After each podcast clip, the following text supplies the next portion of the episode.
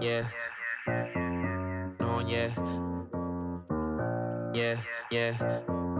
No, yeah. I'll be on the drums. Long hair girl with Selena, on, yeah. Saquen la espalda chimba. She ain't got a job, but she rockin' bomb, yeah. Ey, y que no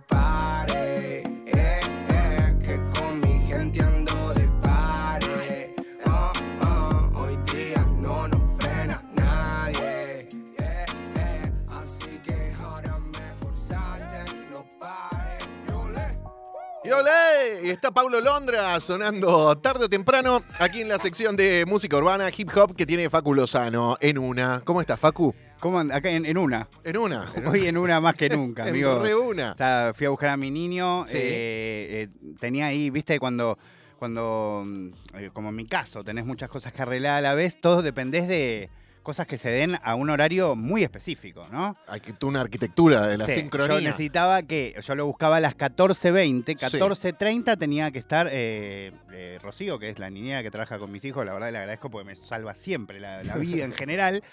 Eh, y no, tuvo una dificultad, no pudo llegar, dije, bueno, ¿qué sale? Sale columna con el niño. ¡Vamos, Verne! Por eso es que hoy va a venir a hablar en, en un segundo y él va ¿Otra? a hablar de Pablo Londra. ¡Qué bien! No, mentira. No, sí, me Eh, encantaría pero sí igual. está conmigo. ¿Le gusta Pablo Londra, Verne? No creo que. No, está más en Anda Calabaza, en, Ajá. en Pop Patrol, está en ese. ¿Qué edad tiene? eh, tres, a- menos de tres años. Ay, chiquito. Igual ya a los, a los nenes de tres años les gusta Pablo Londra, ¿o ¿no?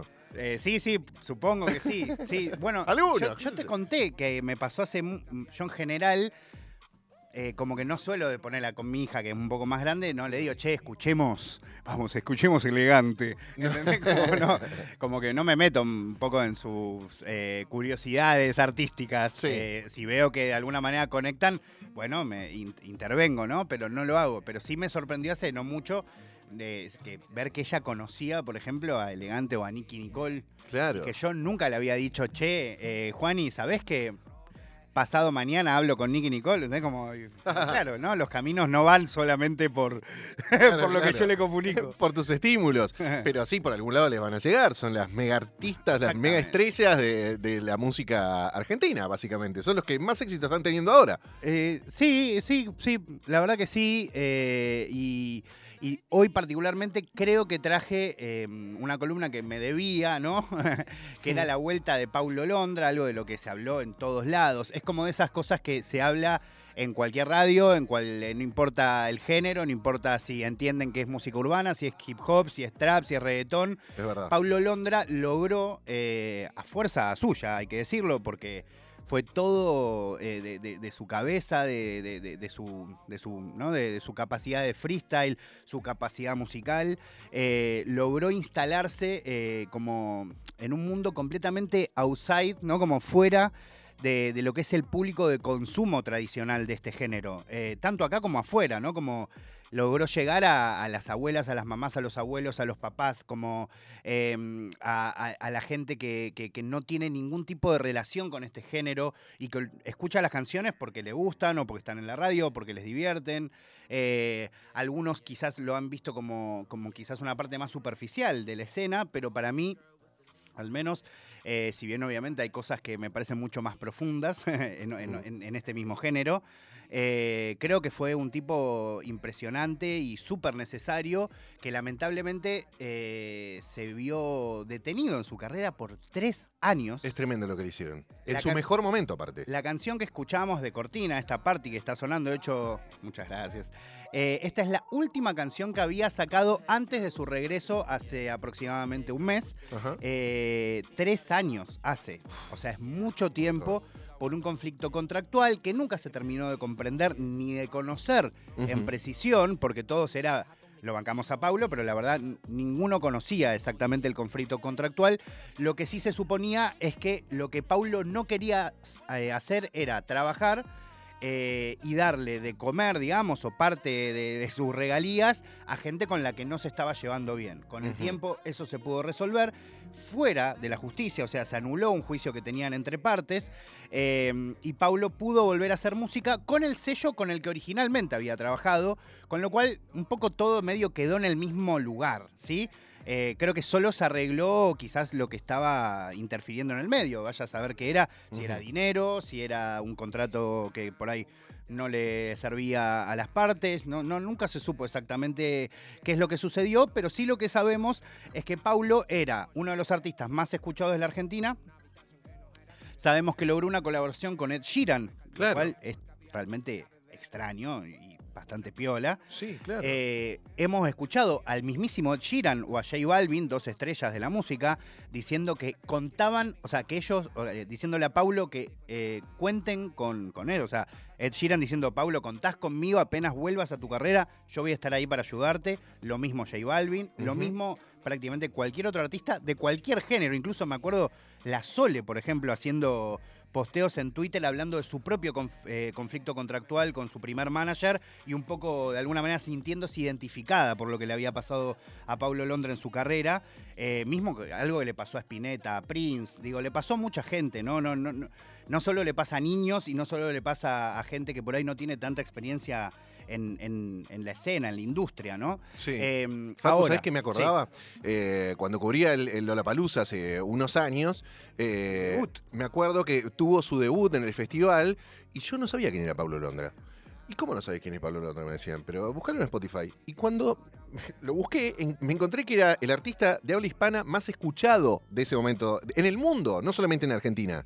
Con Adán y Eva habían salido los primeros temas y dije, pero este pibe tiene algo. Y cuando lo fui a ver, eh, cuando se presentó en el escenario, y fue a la tarde, tampoco tenía un horario central en el festival y demás, eh, vi cómo se acercaban gente de todas las edades. Me sorprendió que había nenitos y nenitas de 8 o 9 años viéndolo también.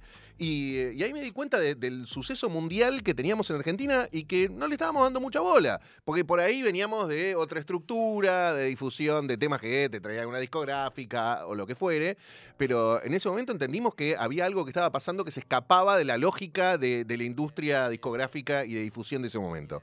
¿Sabes qué? Lo loco de ese recital, que otro día hasta lo podemos repasar, es que para esa época todos los artistas de este género, eh, perdón que tengo el celular en sonido, todos los artistas de este género ni siquiera tenían, aún, no lo tienen resuelto, pero en ese momento mucho menos, su vivo, ¿no? Como Claro. todavía ni siquiera sabían exactamente cómo hacer en vivo Hmm. lo que estaban haciendo en el estudio. Sí, sí, sí. Pero a todo plano, a nivel técnico. por- en muchos casos porque no existía, eh, porque mucha gente empezó a diseñar los plugins que necesitaban para poder eh, conectar la compu con sus voces. Con, digo, claro. y, y en algunos casos tenían que hacerlo de serio, en otras cosas importarlo y en otra cosa invertir en algo que, o incluso en micrófonos. En su momento muchos compraban micrófonos que venían como con un trabajo de autotune, después se dieron cuenta que eso era muy difícil de manejar. Como, eh, era todo que estaba pasando, pero a la vez eso, con un público de de repente 5, 10, Sí. 8, 40 millones de personas. ¿no? Sí, sí, sí, sí. Me Una acuerdo que muy extraña. eh, también me sorprendió que pusiera un aro de básquet en el escenario. Bueno, me acuerdo de Miki contándome, eh, Miki Luzar, le mando un saludo, Hmm. contándome que, que Perry Farrell, con el que ella tiene muy buena onda, Sí. según me ha contado Miki, eh, como que el show que esperaba ver era el de Paulo Londra. Mirá. ¿Entendés? Como, como que le habían dicho, como, no, tenés que ver a Paulo Londra. El dueño del festival es Perry Farrell. Y es que, claro, y es cierto eh, que, que realmente se esperaba mucho y también generó un poco de decepción ese show particularmente, porque por alguna razón la gente cree que los artistas cuando salen y empiezan a hacer lo que hacen, tienen que hacerle 10 puntos, ¿viste? Claro. Pero esto pasa todo el tiempo, ¿no? es como, posta, o sea, vos crees que todos los shows de, no sé, el- el- agarra el artista que vos, de Wayne Shorter, ¿entendés? Charlie Parker, justamente, alto, Claro. Eh, ¿no? Que, de Chet, de no sé qué, el Fitzgerald, busquemos el que sea. Sí. O sea, ¿ustedes creen que esa gente no desafina, no se olvida la letra, que no ensaya por ahí un día, que por ahí tiene una mala semana y no le va bien? O, o miles de cosas, y eso no les saca valor artístico. Digo, Claro. son cuestiones de la vida eh, que a veces eh, uno aprende a hacer las cosas un poco mejor y es lo que básicamente le está pasando a estos pibes. Algunos lo resuelven más rápido eh, y otros menos. Ponele Duki. Le- es algo que le obsesiona muchísimo su vivo y que además lo conflictúa, ¿no? Como no, no- no escucharse como él quiere escucharse. Recién ahora pudo armar una banda que él lo, lo hace, lo hace feliz o lo, o lo hace sentir seguro más que nada y de alguna manera está llegando a ese sonido que él quiere tener en vivo. Y es lógico, porque tiene 23 años, 24, Claro. no tiene 90, eh, ¿entendés? Y no tiene 70 discos, tienen dos. Sí, Eh, en el caso de Paulo tiene solo un disco, ¿no? Y habrá tenido cuántos? Tres, cuatro shows importantes en vivo. Eh, Exacto. Estamos es acostumbrados por ahí a, a ver bandas de rock que lo que hacen es replicar lo que sucede en la sala de ensayo. Y no es lo mismo que sucede en el hip hop, que por ahí y se que juntan- incluso eso también a veces sale mal. Claro, también, obvio. Pero digo, esto de, de armar la escena, eh, presentándose en un festival en vivo o en un show que hagas en un teatro, en un estadio, lo que sea, eh, es diferente lo que sucede en una banda con instrumentos que lo que hace, lo que armás en un estudio, con una compu, con plugins, con nada, bases programadas. Ahora los vemos a- al Duki con banda en vivo, a Dylan con banda en vivo también. En muchos casos, no sé, eh, Catriel con eh, Paquito Amoroso, que vienen quizá de, de- de también tener una banda, y los ves con una banda que suena del demonio, con- eh, parece rock progresivo lo que tienen de fondo, y es espectacular. Así que sí, es lo que decís, hay que darle tiempo y, y que armen lo que necesitan para que suene bien su música. Sabes que quería aprovechar y ponerles un poco de contexto antes de ir a la verdadera vuelta de, de Paulo Londra. Espero que no perdamos ningún compañero. No, bien, ¿no? Ok, ¿Están sí, todos- perfecto. ¿Estamos todos bien? ¿Estamos sí, todos sí, bien? también, también. Eh, bueno, eh, para ponerles un poco de contexto también de dónde viene Paulo Londra, porque también es divertido un poco, sobre todo si no tenés ni la menor idea, cómo es que arranca su carrera. Ujú. Paulo, particularmente, de la misma manera que le pasó a Duki, estaba en Córdoba, en su Córdoba natal, iba mucho a una competencia de freestyle, como podría haber sido el quinto escalón, de la que le hablé bastantes veces, que se llama Sin Escritura. Gana esa competencia eh, y el premio de esa competencia no era plata, sino que era hacer una canción en un estudio. Ajá. Esa canción en un estudio es la que les voy a compartir ahora, que se llama Relax, para que escuchen un poquito, que es literalmente la primera canción de Paulo Londra. Y ahora les cuento un poco por qué esta canción es tan importante para nuestro hip hop y para Paulo. Tantu, teaching you the Yo, language of ey, beats. Sí. Ahora me siento mejor, tengo familia y encima mi bros. Mirando arriba diciendo gracias por todo lo que la vida me dio. Y eso que nunca dejé de buscar, lo que llenaba este gran vacío. Y ahora por fin que me siento relax, no hay nadie que me saque del juego. Ahora sí voy tranquilo, si estoy con todos mis nigos Jugando bien tranca, yendo pa' adelante, pechando con buenos sonidos Echando pa' afuera los líos Bueno, esta canción se llama Relax. Ujú. Eh, esta canción sale unos tres, dos, tres meses después de eh, la irrupción de Duki en el mundo de la escena argentina con su canción también primera, No Vendo Trap, que también la hace porque gana la competencia el quinto escalón Claro. y el premio era hacer una canción. Eh, lo loco es que Duki saca esa canción y pasa algo inimaginable, que ya lo he comentado acá, en poco tiempo tiene dos millones de reproducciones, que para ese momento, comparándolo incluso con la banda de rock más popular de ese momento, era una barbaridad. Lo que nadie se esperaba es que, además de esto, después apareciera otra persona en otra provincia, porque Duki es de la paternal, lo sacó acá en la ciudad de Buenos Aires, su canción, más allá que después salió por el mundo, que saca una canción en Córdoba, que era esta, y también en muy poco tiempo llegara primero a alcanzarlo a Duki y después incluso a superarlo. Porque algo que mucha gente no sabe es que Duki, su primer canción, que es esa No Vendo Trap, tuvo un conflicto con el beatmaker, eh, tuvo que bajar la canción, se la bajaron. Durante Ajá. mucho tiempo, y se la resubió la gente, pero eh, durante mucho tiempo esa primer canción iniciática de Duki eh, no, no, no tuvo la contabilización Claro. correspondiente en relación a todas las escuchas que, que tuvo ese tema, eh, que además fue muy importante, ¿no? Eh, todo esto se lo quería poner para que entiendan el contexto y también para que sepan quién empezó literalmente desde la nada a ser uno de los artistas más escuchados. En este tiempo, Paulo logró algo que es bastante increíble y valioso, que es, eh, a pesar de estar tres años sin hacer música, eh, siguió siendo uno de los 10 artistas más escuchados de la Argentina en Spotify. Y particularmente esta semana, con su regreso, eh, lo superó a Duki. A Duki que viene haciendo música de corrido hace tres años y que ponele aproximadamente haber sacado 100 canciones. Claro. Una barbaridad. Es Lo un cual montón. habla del el público Entre las suyas y cautivo. sus feats y demás, ¿no? Claro. Ok. Pero lo que habla el público cautivo que tenía Paulo Londra, porque evidentemente, o sea, en, sacó- volvió a sacar canciones después de tres años y en un mes ya logró llegar al quinto, sexto puesto, estaba en el Qué décimo. locura. Eh, y, y particularmente ahora Lo que lo esperó su gente, ¿no? Claro, Duki tiene 16.389.000 oyentes eh, mensuales en Spotify. Mensuales, tranqui. Y Paulo tiene 16.908.000 eh, millones. E insisto, esto pasó en un mes. En un mes, eh, qué locura. Contra una carrera de la de Duki que viene hace tres años haciendo música casi todas las semanas sacando una canción. Para mí eso indica mucho de cómo estaba su público expectante de ver qué hacía.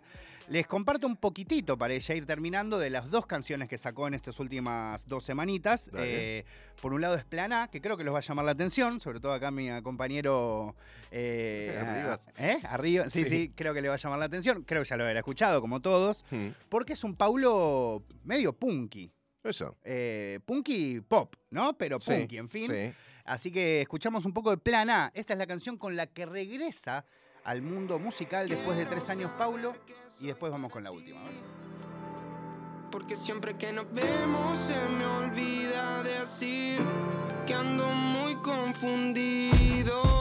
Tus besos son más fríos y empiezo a creer que soy uno más de tus amigos. Ando siempre en la nada. Se hace de noche y no llama. Me dice mejor mañana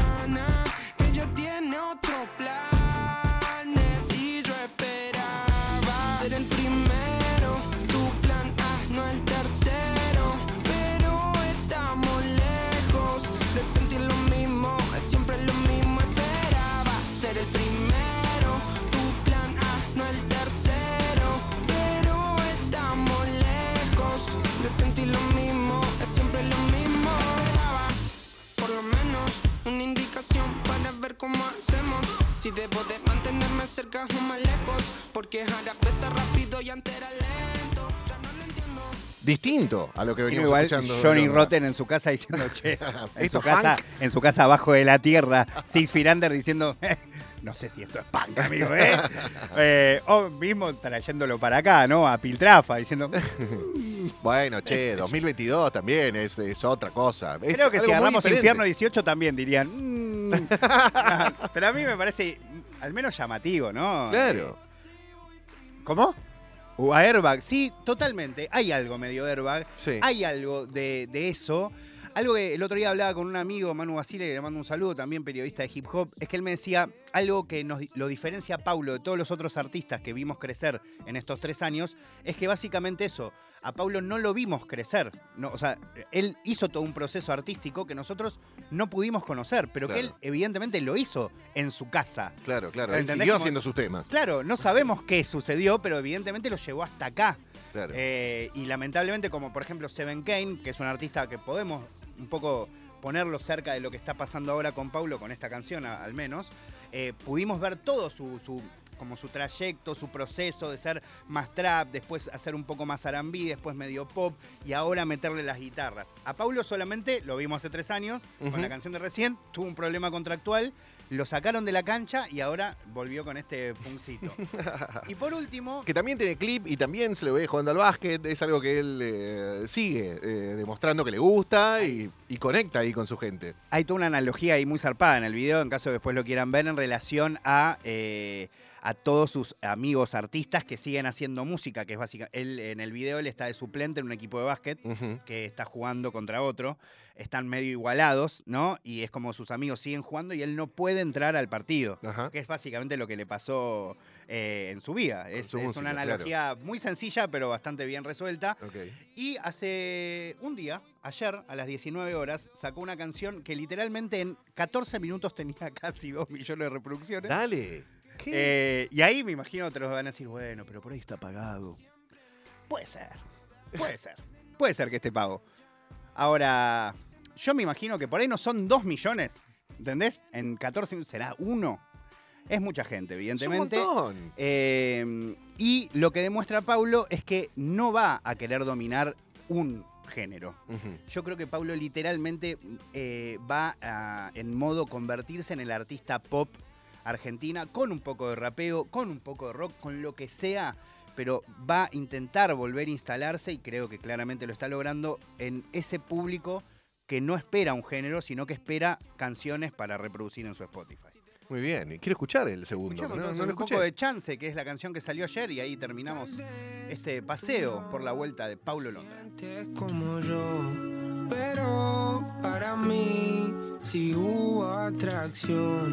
Entonces mi mente recuerda el dembow, también ese ron que no tomamos. Solo te pido una chance. Sé que puedo convencerte. Solo con poder mirarte. De reírme, no estoy más triste. No sé si viste que solo te pido una chance. Ah, llega en un Cadillac y al caminar me manipula. Una forma de sonreír que no la vi en ninguna. Le invito un trago, ya solo me dijo sin un poco más rapa, ¿no? Pero Sí. siempre ahí un tono chill. Sí, sí, sí. Chill. Me gustó eso de llegar en un Cadillac que igual te manipula. Sí. Sigue contando lo que, algo- lo me que encantaría siente. preguntárselo a él. Yo Mm. siento que está haciendo como una especie de storytelling hablándole a su público. Ajá. De lo que pasó en estos tres años. Claro, pero que directamente, le- incluso al público, el estribillo del primero es como, eh, no quiero ser tu plan B. Yo siento que le dice a su público como, no, no quiero no, no quiero que me pongas después de tu, arti- de tu- el artista favorito que tenés ahora. Claro. Quiero ser el primero. De nuevo quiero ser el primero. Y acá le pido una chance. Si bien hay algo medio de historia de amor, para Sí. mí es una analogía sencilla que recontra refiere a su carrera y a su vínculo con la gente que lo escucha o que quiere que lo escuche. Eh, y a la vez siento, eh, no sé ustedes si vieron esos carteles de Paulo con una media cara de león, onda Sí. Nazarena Vélez Sí, sí, en la, calle. Yo siento que, eh, que el relanzamiento de Paulo fue muy débil en relación a lo que él es. Ah, Estoy hablando a nivel marketing, a nivel las empresas que están con él. Digo, poner un afiche, un afiche, medio un artista, ¿no? Que ni Sí, siquiera es solamente argentino, como que se representa en todo el mundo o en casi todo el mundo hispanohablante. Mm. Eh, con lo cual, por un lado, me llama la atención que con tan poco anuncio esté logrando lo que logra y a la vez me hace sentir que está por venir el super lanzamiento de Paulo, que quizás tenga que ver con la famosa Bizarrap Session número 23, que se supone que Ah, es la que está preparando Paulo Londra hace 200 años y que no pudo sacar por su problema contractual. Eh, pero bueno, eso les quería compartir, que siento que lo que nos está compartiendo Paulo es como si fuese la picada, Ajá. ¿se entiende? De a poquito quiere Eh, volver. la picada y que en un toque nos van Ah, mira el plato principal y ya ahí se convierte directamente. Es un- una canción con Obama eh, y con Biden. Podría ser tranquilamente. y con Putin. Y lo de la Y el presidente de Ucrania también. 23, aparte, es un número que está tan ligado al básquet, ¿no? Y, y nada, sigo como emparentándolo con, con eso. Eh, es el deporte que a él le gusta, que, que lo identifica, que como decís, eh, manda otros mensajes también en ese, en ese primer tema en plan A, en, en- su video. Es el número de Jordan, es el número de, de- de LeBron también. Es el número de Jordan, es el número de LeBron, es un número que a él lo representa mucho. eh, y que además lo tienen prácticamente casi todos los videos o muchos videos tiene algo que hace alusión al 23. Ok. En el primer video se ve también una alusión al 23 en el resultado del partido, también en las remeras, Ajá. todo. Está todo muy pensado. Eh, Mm. a mí me, por ejemplo, te pongo un ejemplo, ¿no? El otro Sí. día que te hablaba de las marcas, como a veces siento, yo si hubiese sido Adidas, por ejemplo, que Adidas es una marca que estuvo mucho tiempo con, con el, perdón, la marca de las tres tiras, Sí. Sí, estuvo mucho tiempo con Paulo. Yo ya hubiese sacado una remera que diga eh, eh, tipo el león con flow, 23, tres tiras. Como mínimo. Amigo, te llenas de plata. Sí, claro. ¿Entendés? Como, o sea, yo la compro y yo no escucho a Pablo Londra, ¿entendés? Como, o sea, la tendría solo porque es la remera de Pablo Londra, ¿entendés? Como, Claramente. No, Por lo que significa eso. Total. Ni hablar de que eso se podría literalmente lanzar en toda Latinoamérica. Y lo Sí. venderías en toda Latinoamérica. Sí, sí, sí. Paulo un poco eh, está intentando, creo, eh, no está intentando, pero sí va a terminar ocupando lo que hoy consiguió Bad Bunny, lo que consiguió J Balvin. Claramente está para pelear en ese lugar, para ubicarse en ese lugar, eh, más allá de su talento, por, por lo que consiguió en muy poco tiempo. Eh, y ojalá que lo logre. Ok, sí, no, no puedo imaginarme lo que puede llegar a ser una sesión con, con Bizarrap. Explotan las redes, no hay manera de contabilizar la cantidad de millones de vistas Bueno. y escuchas que van a tener en todo el mundo. ¿Sabes qué? Lo loco además es que para cuando Paulo hace todo ese raíz que lo convierte en una estrella, en una estrella que incluso para nosotros era rarísimo, para incluso la escena del trap era, pero ¿cómo Paulo llegaba a grabar con Ed Sheeran? Hmm. ¿En serio? Sí, sí, sí, verdad. Y hoy eh, la realidad es completamente diferente, a, la vez que muchos son famosos también, o incluso tan estelares como Paulo, pero sobre todo lo más importante es que se llevan bien entre sí. Sí. Entonces de repente ahora vamos a empezar a ver eh, la colaboración entre alguien que yo les nombro todo el tiempo, Tiago, que también está ubicándose ahí, o ponerle un Paulo con Elegante, Claro. o ponerle un Paulo con Duki, que antes era inviable y ahora parecería que en algún momento va a suceder. Así que efectivamente, o Paulo con Litquila, o un montón de otros artistas que, que realmente están o Paulo con Nicky Nicole, que, o Paulo con María Becerra, que hoy es la artista más escuchada de Argentina. Eh, o sea, realmente la, la escena argentina está en un nivel de instalación muy alto y no a nivel moda.